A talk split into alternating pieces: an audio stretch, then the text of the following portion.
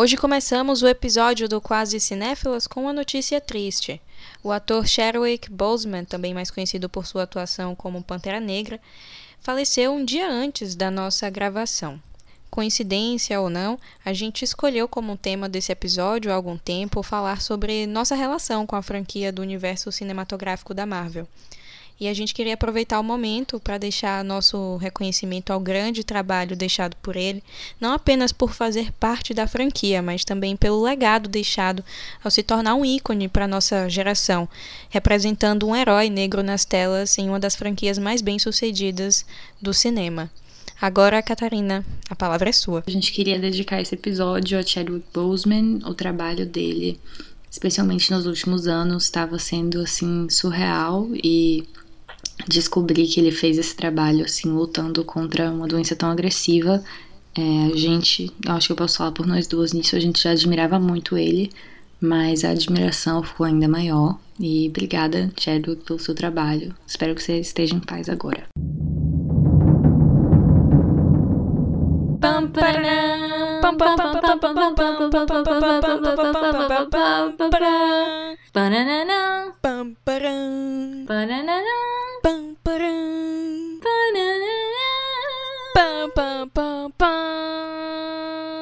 Quase cinéfila.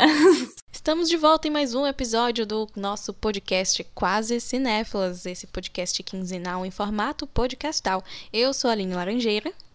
E eu sou Catarina Lopes e hoje a gente vai falar da razão da gente estar nesse podcast, que é para falar da Marvel, honestamente. Tipo, a gente resolveu criar o podcast porque a gente estava falando muito da Marvel, pois a Aline começou a assistir recentemente e a Marvel é, tipo, parte integral da minha formação e personalidade, porque sim, eu sou básica.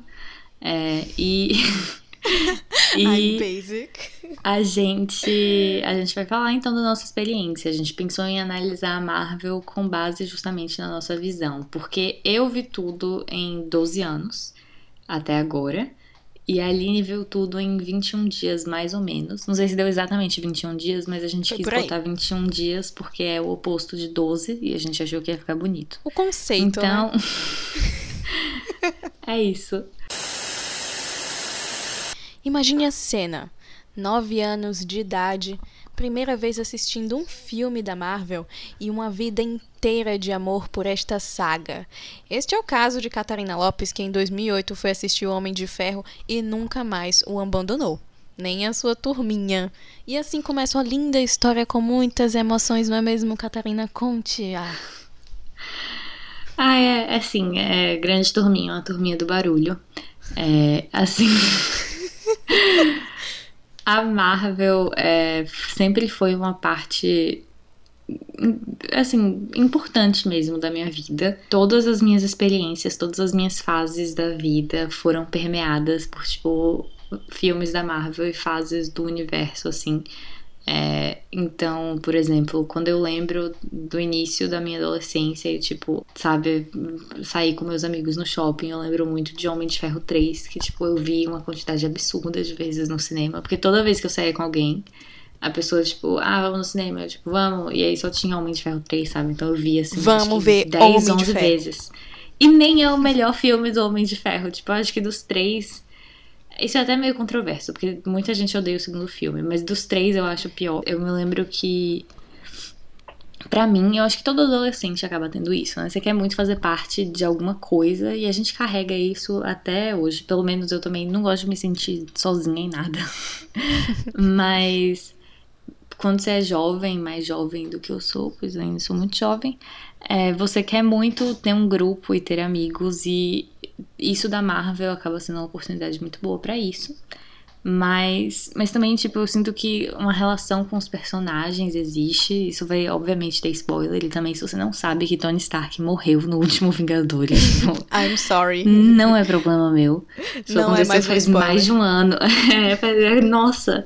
Sabe outra coisa que é novidade, talvez você não saiba, que o Luke é filho de Darth Vader, na verdade. Sim. Então, te peguei de surpresa aí também. Mas enfim, tipo, os personagens pra mim acabam significando muita coisa também. Tipo, quando o Tony morreu, eu saí do cinema, assim, histérica, sabe? Tipo, tudo bem que era tarde, eu tava com sono também, que não ajudava. Mas é, realmente dói assim como se um parente da família, tipo, não mais próximo, mas tipo alguém da família que você conheceu muito tempo, assim, morreu e, e dói, assim, você entra em luto em parte. É, e é, é estranho isso, porque logicamente não faz sentido, assim, Robert Downey Jr. está aí, mas ainda assim é muito estranho. E Natasha também foi muito pesado, porque Natasha foi tipo a primeira heroína que eu vi. E olha que em 2008 ela era tipo absurdamente sexualizada e, e o jeito que ela lutava não fazia sentido, enfim. Mas era muito legal de ver, assim, ela sendo poderosa, sabe? Ela sendo mais poderosa que outras pessoas. Acho que aí eu tinha, não uns 9 anos, mas uns 11, alguma coisa assim. E eu fiquei muito marcada com a cena que tem o Rap e ela num corredor. E aí, tipo, o Rap passa 5 minutos numa, numa luta de soco com um cara só. E ela, tipo, acaba com o corredor inteiro. E aí eu me lembro que eu vi aquilo criança e eu fiquei, meu Deus, ai meu Deus, é o máximo. E até a Pepper também, que é, tipo, mais organizada, mais Taipei, sabe? Tipo, eu gosto muito dela também. Não gosto tanto da Gwyneth Paltrow, ladra de Oscar. É, mas. Momentos. A gente reconhece mas isso. imperdoável. Como brasileiras, é, né? É, meu, é minha obrigação lembrar. É uma coisa que eu e a Aline vivemos de forma diferente. É, eu vi na ordem de lançamento e a Aline viu nessas ordens da internet que criam, que é mais. Não sei, sei lá. Me faz mais respeita sentido que foi na a história. ordem certa. Não, não existe isso. tipo, nada na minha vida eu assisti nessas ordens novas de fã. Eu sempre penso, velho, o negócio funcionou nessa ordem que foi lançada. Tipo, eu verei assim. Sabe? Com Star Wars eu fiz isso. Tipo, com tudo eu acabo fazendo isso. Porque eu acho essas ordens novas que criam depois muito aleatórias. Mas parece que funcionou pra Aline, porque ela virou fã. Mas, assim, o que você via muito, que é uma coisa que eu sinto que você perde vendo nessa outra ordem, é a diferença na produção, tipo, a história da produção mesmo. Uma coisa que eu acho que se perde quando você vê na ordem né, de fã, que é a ordem mais cronologicamente, não sei que faz sentido, é as mudanças de produção, de distribuição, assim.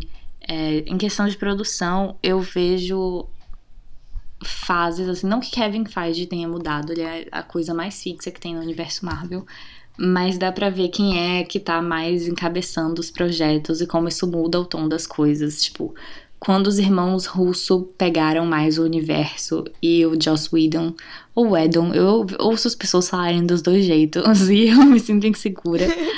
é, quando ele saiu e os irmãos Russo assumiram mais, assim, eu definitivamente vi uma mudança e especialmente em no, quando chega o Capitão América 2, parecia outro universo, sabe? Especialmente porque eles sabiam o que fazer com o personagem. Porque eu sinto que o Joss não fazia a menor ideia. Ficou tipo, ah, vamos usar ele como. Sabe, se o. Se o a pessoa que tá assistindo o filme fosse parte do filme, né? E a gente tivesse que explicar as coisas para ele, bota aí o Capitão América. E até o estilo de luta do Capitão América mudou. Eu sinto que eles se importavam de verdade com o Capitão América e o Joss não. Também uma queixa constante que tinham contra o universo da Marvel é a fotografia. É, tem um vídeo muito bom que fala sobre isso, que eu posso até colocar nos links, nas nossas descrições, é, que fala sobre como o universo da Marvel não tinha fotografia, basicamente. Assim, era os ângulos eram bem feitos e tal, mas eles não tinham nenhum tratamento de cor. É, os filmes eram todos cinza. E, e isso recebeu tanta queixa que depois de um tempo todos os filmes passaram a ser bem tratados, sabe?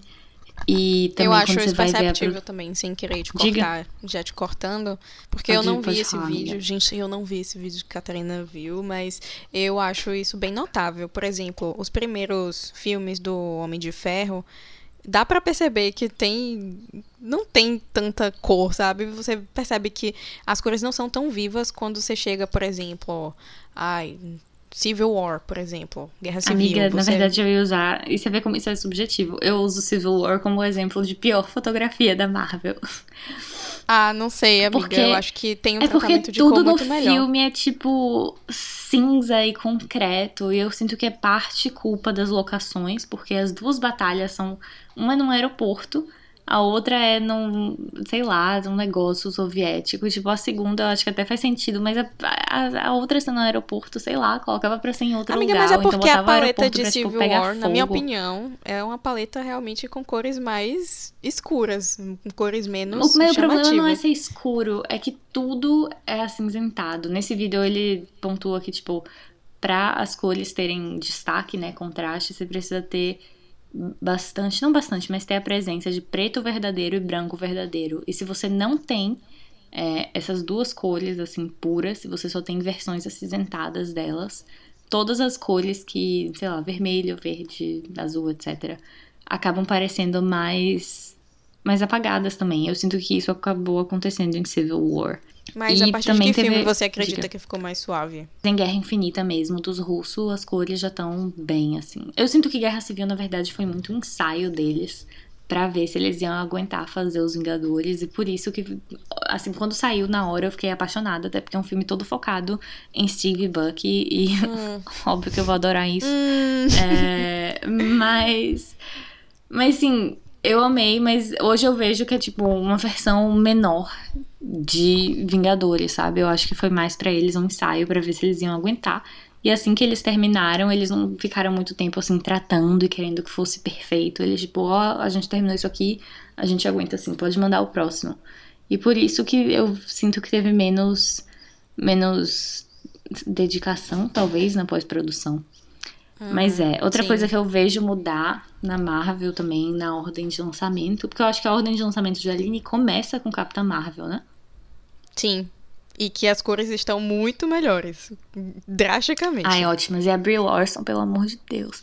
Mulher perfeita. Mas sim, é, eu não tive esse ponto de vista sendo, assim, chefiando a história por quantos anos? Assim, por mais de 10 anos no universo, sabe? O ponto de vista feminino. E 10 anos exatamente pra ter um personagem principal negro com Pantera Negra. Então, é complexo e eu, eu vejo muita gente falar hoje, tipo, como é que você tem um grupo de, sei lá, mais de cinco pessoas e ninguém é negro e ninguém é gay? E realmente, porque, sabe, não é questão só de representatividade, de ser woke, de ser esquerda e legal e militante, é só, tipo, na vida real mesmo. Existem muitas pessoas negras e existem muitas pessoas que são gays, sabe? Então é muito estranho que você crie esse grupo que ninguém é nada dessas coisas. É muito irreal, é muito estranho. Num filme que tenta se basear na vida real para a maior parte das coisas, sabe? Que tenta fazer cenas de luta que façam sentido, que tenta explicar os, os poderes, né, do, do, do Homem de Ferro. Quando, velho, chega num ponto que a tecnologia dele é só mágica e a gente só finge que não é mágica. No âmbito mais pessoal, é, foi por causa da Marvel que eu, tipo, me interessei por jornalismo, principalmente, né, de início por jornalismo de cultura pop, hoje por mais coisas de comunicação mesmo. Mas se não fosse pela Marvel, se os filmes não tivessem existido, assim, porque eu acho que liga mais pra Marvel, ele só gostava do Robert Downey Jr. É, mas mesmo se meu pai não tivesse me levado pra ver, eu acho que eventualmente eu ia acabar vendo, sabe?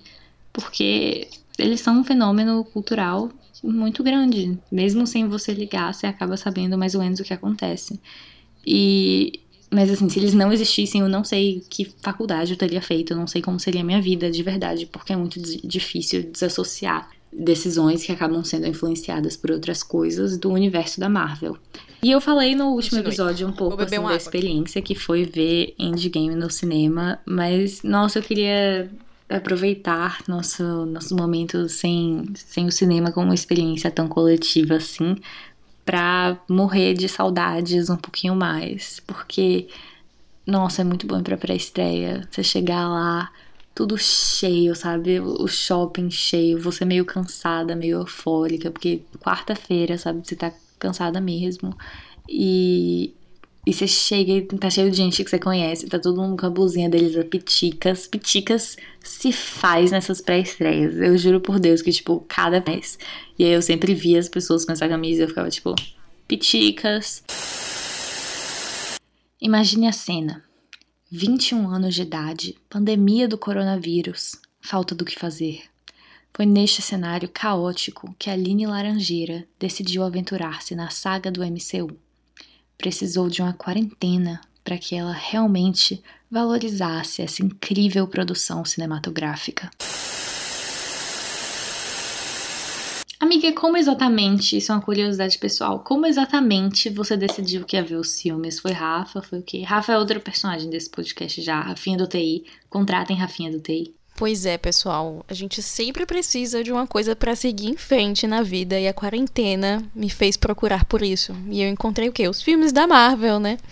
E aí eu precisava de alguma coisa para alimentar os meus dias. Foi de repente. Foi muito de repente. Inclusive, isso é um dos pontos que eu tinha adicionado do, no roteiro, que eu achei que eu só ia assistir o Capitão América, o primeiro Vingador. Eu achei que ia acabar aí. Que nem é tão bom. Tipo, os efeitos são ótimos. Minha vida com a Marvel ia ser só ver o Capitão América, porque bateu. É, bateu a, a curiosidade, porque eu, eu, queria, assim, ver alguma coisa que tivesse muitos capítulos longos e que não fosse série, porque eu tenho problemas para ver série. Sempre tive. E eu queria que fosse filme. Não sei, queria. Qual foi o último filme? Ah, nossa, não tem nada a ver, mas o último filme que eu vi antes de Capitão América foi o Whiplash. e aí eu tava. É um bom filme. Sim, exatamente. Eu estava nessa vibe de mostrar esses filmes que eu já tinha visto pra Rafa. Rafinha do TI, no caso, né?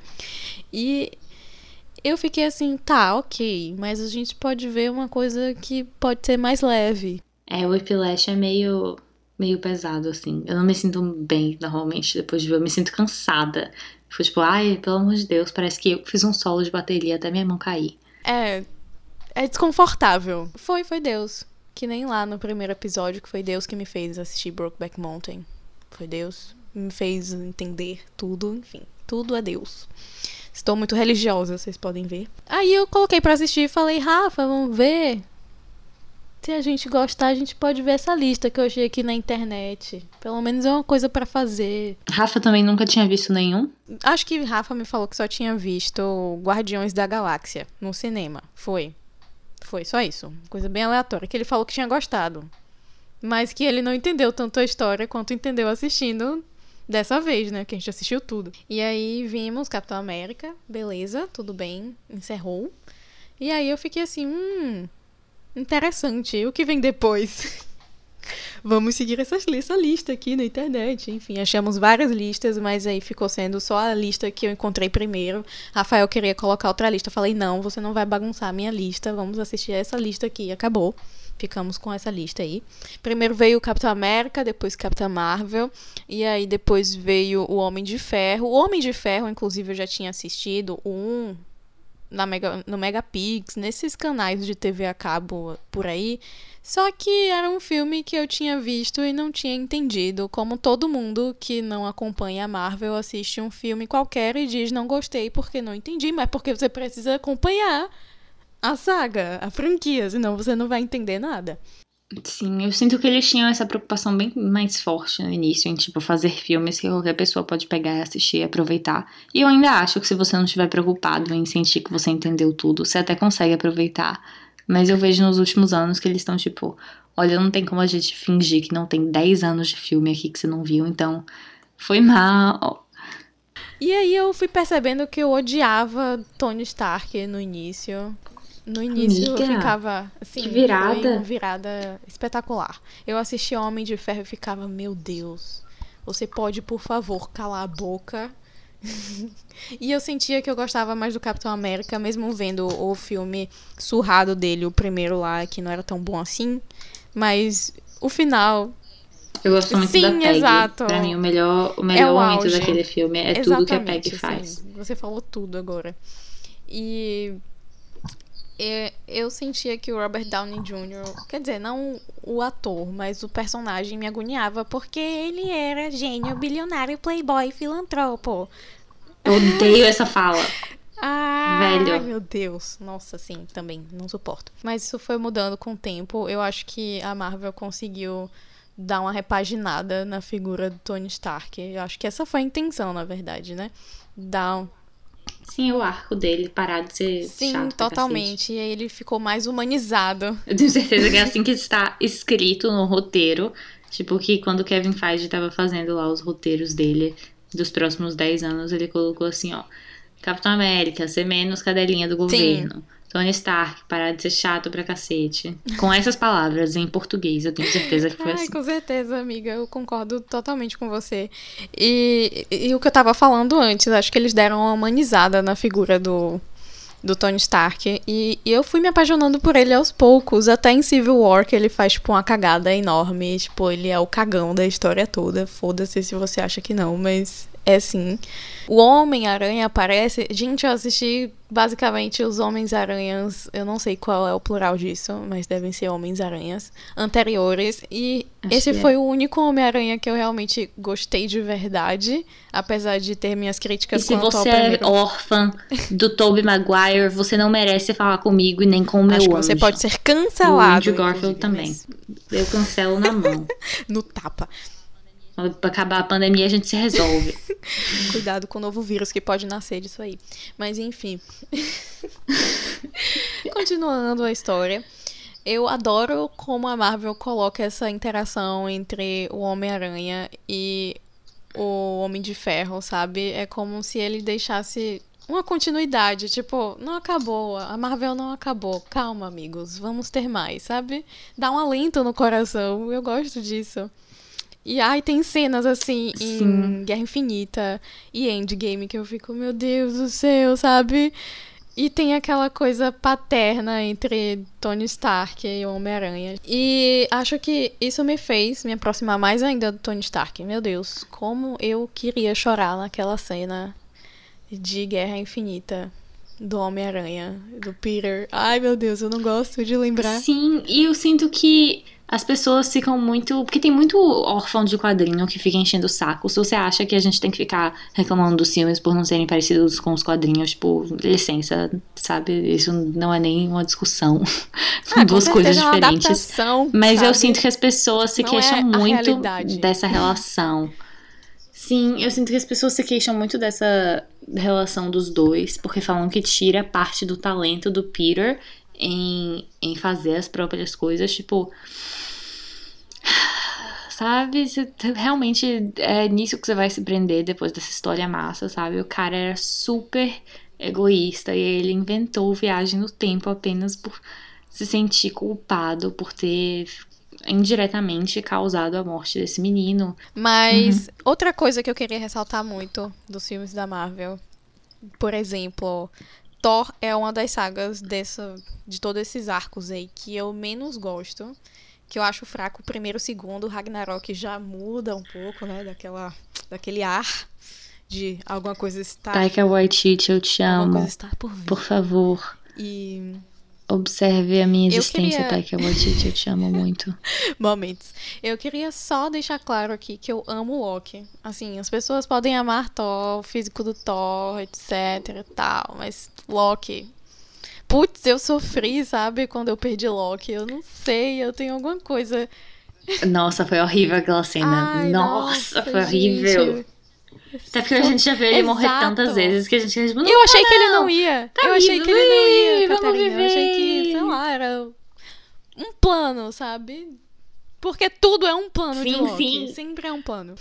Outro personagem que eu também queria destacar, que eu queria destacar aqui é o Thanos, gente, eu amo Thanos. Eu não sei por que, que a Marvel faz isso comigo. Matou foi Ai, pouco. Ai, nossa, sim, total. Mas, sabe...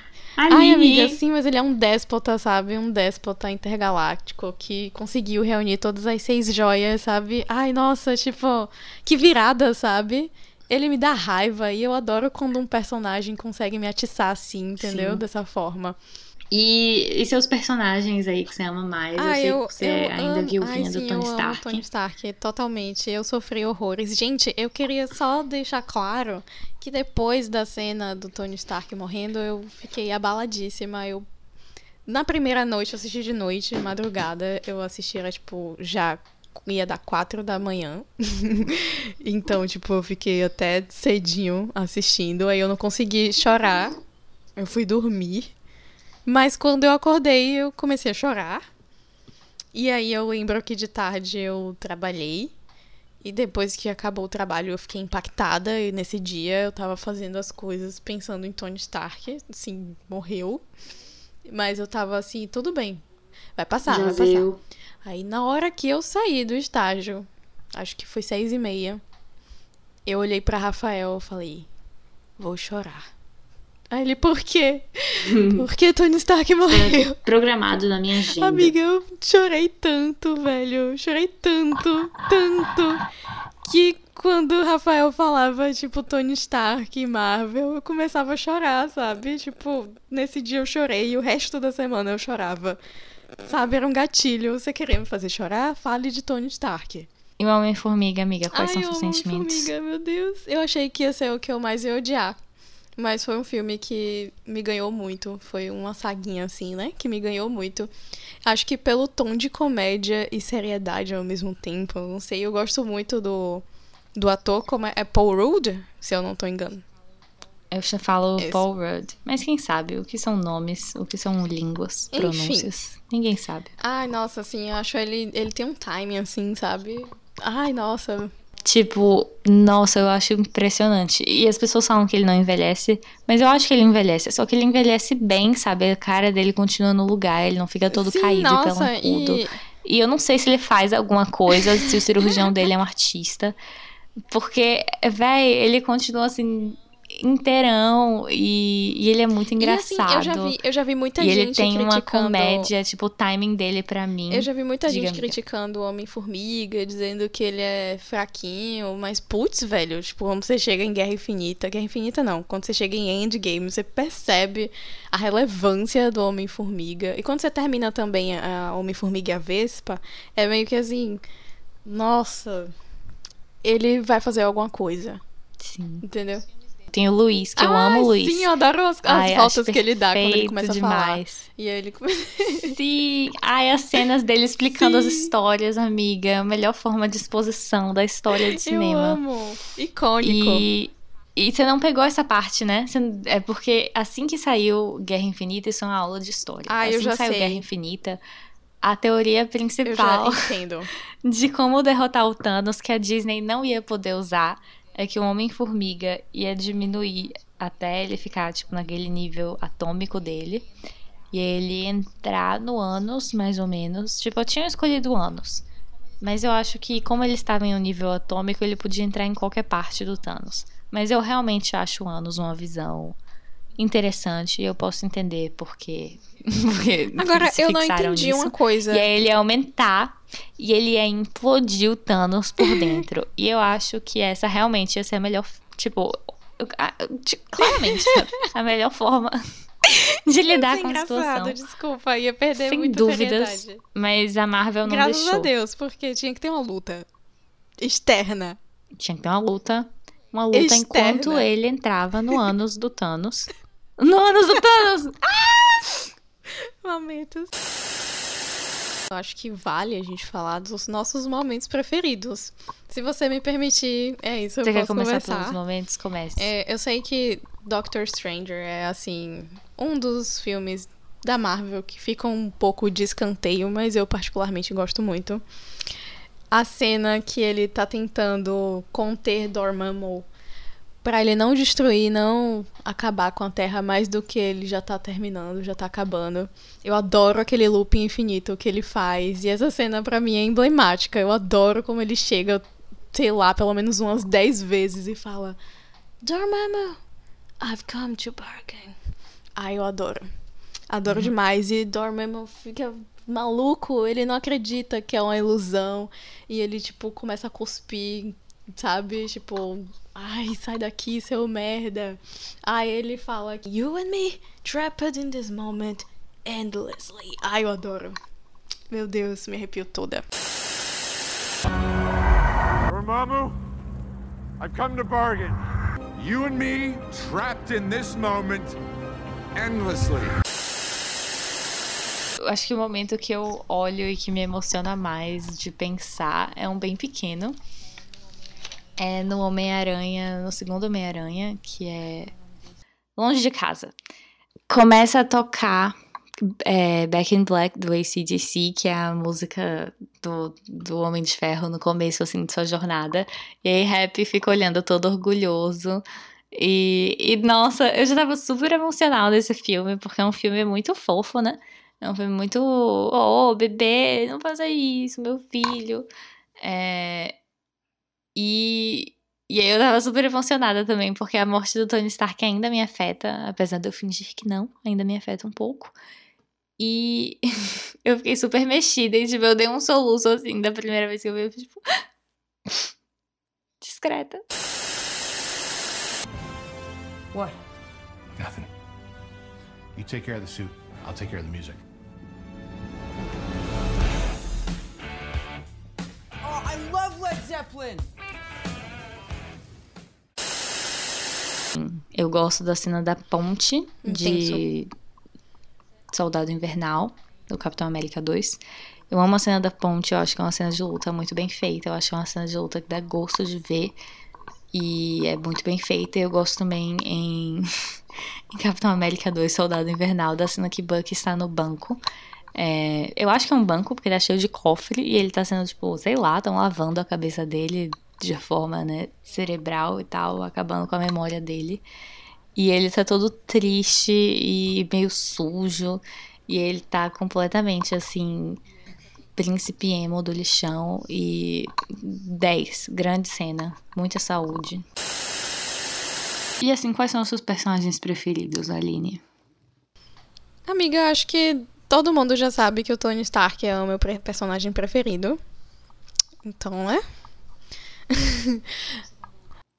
Tem um segundo lugar próximo, alguma coisa assim? Ai, eu acho que eu gosto muito do Doutor Estranho, mas acho que porque ele tem uma vibe meio Tony Stark que muda depois, né? Então. sim, sim, sim. Que falaram.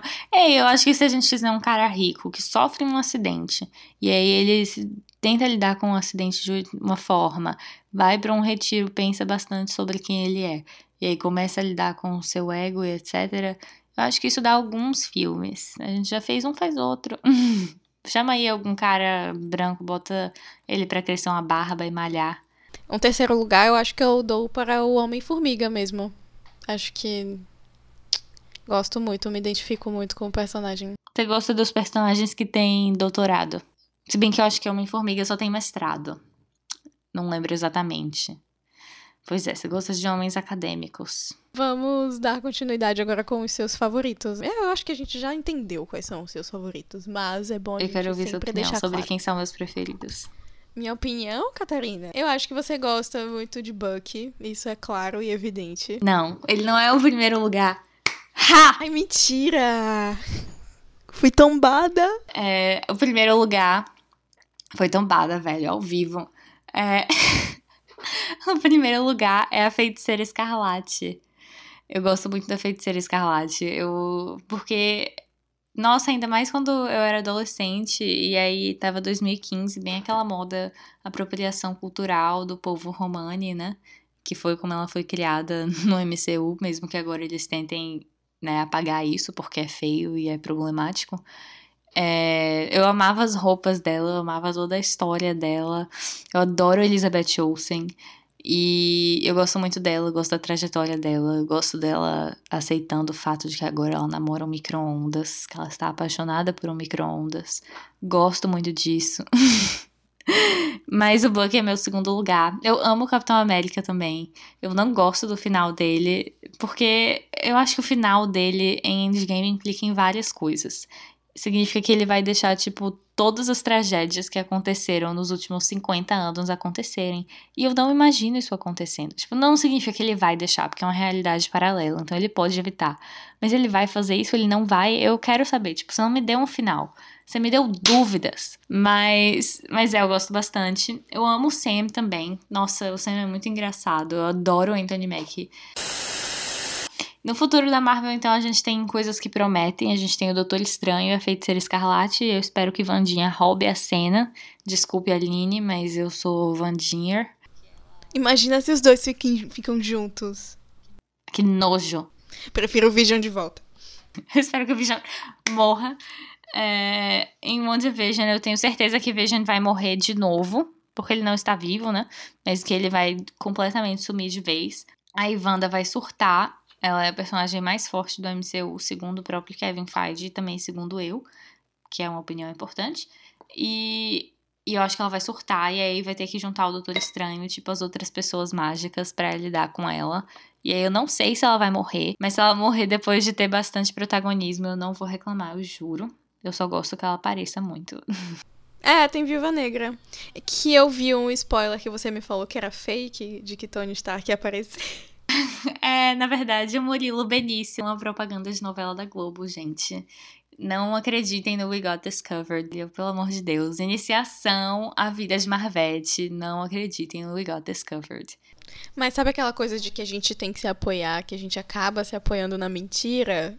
Então, né?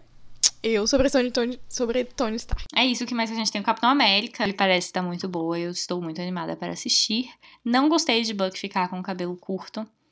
Porque aí eu nunca sei quando o Sebastian Stan tá filmando ou não. E eu gosto de saber quando ele tá filmando pra eu pensar, hum, vem aí. Acho que a gente já está chegando no nosso fim. Depois de. Olha só, pessoal, off aqui, só pra vocês entenderem, a gente já tá aqui em 1 hora e 32 minutos que a gente fala muito. E esse tema é um gatilho para várias coisas das nossas vidas, então. 1 hora e 32 aqui está batendo. A gente falou muito, eu sinto que a minha boca tá cansada. Inclusive, a minha garrafa de água acabou. Tinha 500ml, agora tem 0ml. Muito obrigada por terem ouvido o nosso podcast, terceiro episódio aí. Estamos seguindo firmes aqui. Eu quase esqueci de me divulgar. Não se esqueçam de seguir a gente no nosso Instagram, arroba quase cinéfilas. Também tem os nossos Instagrams pessoais, que são o meu, no caso, arroba lopescat, arroba L-O PSCAT underline e você Aline. Ah, meu Twitter também é esse. E você Aline. Meu Instagram aline.laranjeira e o meu Twitter Aline Laranjeir com R no final.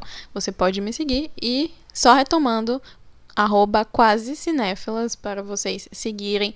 A gente tá no Insta, a gente tá no YouTube, estamos aí em várias plataformas, segundo vimos no nosso e-mail aqui. Somos onipresentes. Bom, por hoje é só. Boa quinzena para todo mundo seguindo o protocolo formal de despedida. E é isso, beijos. Beijos, Marvetes.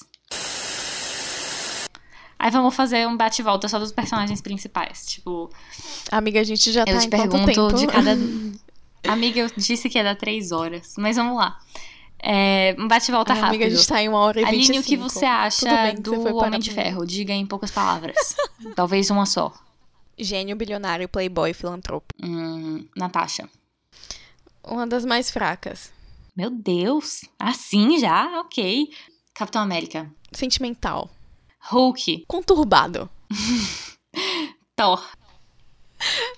Impulsivo. E Gavião Arqueiro. Zero à esquerda. Esqueci. Pronto. Pode, pode bater de volta pra mim. Catarina, Capitã Marvel. Amiga, os seis originais. Não importa. Capitã Marvel. Capitã Marvel, absolutamente impecável em tudo que se propõe a fazer. Brie Larson entrar na minha casa e asteriscos. Usa seus poderes em mim. Enfim. Vamos lá, Tony Stark. Uma boa pessoa. Capitão América. Criou personalidade um pouco tarde. Thor. Taika Waititi é a única pessoa que sabe trabalhar com esse personagem. Hum, Natasha. Já gostei mais hoje, porque eu não vou mais com a cara da Scarlett Johansson, tô cansada dela, é, visualmente. É, é, eu não aguento mais, ela fez muita coisa, descansa um pouco. Gavião Arqueiro. Morre o esquecível, né? Podre. Ó, gente, só uma dica, pesquisem no Google Jeremy Renner App. E vejam o quanto esse cara é um saco. Eu nem vou entrar em, tipo, pesquisem Jeremy Renner violência doméstica, sabe? Porque, tipo, pesquisem e se informem. Mas também pesquisem que esse cara fez um aplicativo pra ganhar dinheiro. Tipo, só pra ganhar dinheiro dos fãs. Enfim.